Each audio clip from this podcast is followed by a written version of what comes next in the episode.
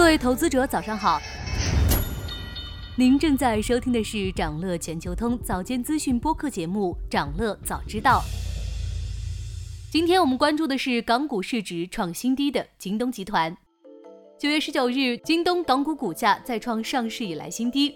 截至收盘，公司股价报一百一十九点六零港元，年内累计下跌近百分之四十五，市值不到五百亿美元。相比之下，阿里巴巴今年仅是小幅下跌百分之二，市值仍维持在两千二百亿美元。而拼多多在今年大涨百分之二十之后，市值站上一千三百亿美元。一个拼多多已经顶上二点七个京东。资本在上半年抛弃京东，一个直接的原因可能是公司营收增长上的乏力。二季度京东实现营收两千八百七十九亿，同比增长百分之七点六，单看还不错，甚至超出市场预期。但是如果你单独把京东零售业务拉出来看，它的增速只有百分之四点八五，这个速度不仅跑输友商，也跑输大盘。同期国内社零增速为百分之十点七，阿里巴巴旗下的淘天增速是百分之十二，而业务相对单一的拼多多营收增速更是高达百分之六十六。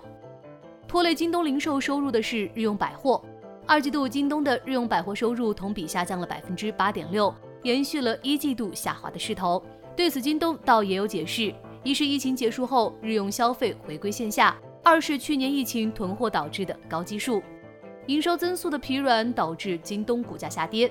但它和拼多多的差距真的有二点七倍那么大吗？从营收来看，京东单季度接近三千亿的营收是拼多多的六倍，不过京东自营业务占比较大，单纯比较营收并不能反映出双方的零售规模。对比 GMV 或许更合适，但这几年几大电商巨头都不约而同的不再披露 GMV，同样不披露的还有用户数量。不过拼多多在这方面早已大幅超越京东。二零二二年年中，京东的年活跃用户数是五点八亿，而早在二零二一年上半年，拼多多的活跃用户数就达到了八点五亿。将近三亿的用户数量差异，或许能体现出拼多多和京东的差异，那就是下沉市场。京东错过了电商下沉市场快速崛起带来的机会，而这次机会恰好被拼多多抓住了。过去由于物流体系滞后，互联网使用能力不足，小城镇和农村长期都是电商空白。但随着移动互联网的普及以及快递物流体系的建设，下沉市场衍生出了旺盛的网购需求。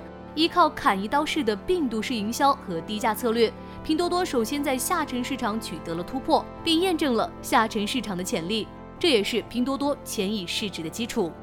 京东和阿里以前都是自动忽略了下沉市场，但这两年他们也都看到了其中的潜力。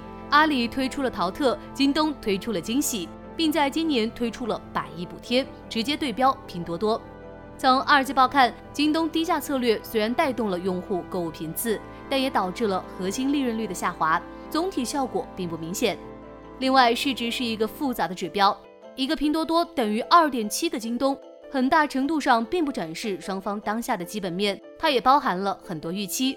在预期这方面，拼多多也强于京东，广阔的海外市场可能是它下一个增长故事。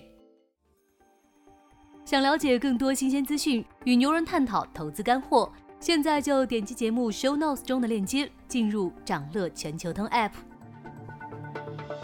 以上就是今天掌乐全球通掌乐早知道的全部内容，期待为你带来醒目的一天。祝您在投资中有所斩获，我们明早再见。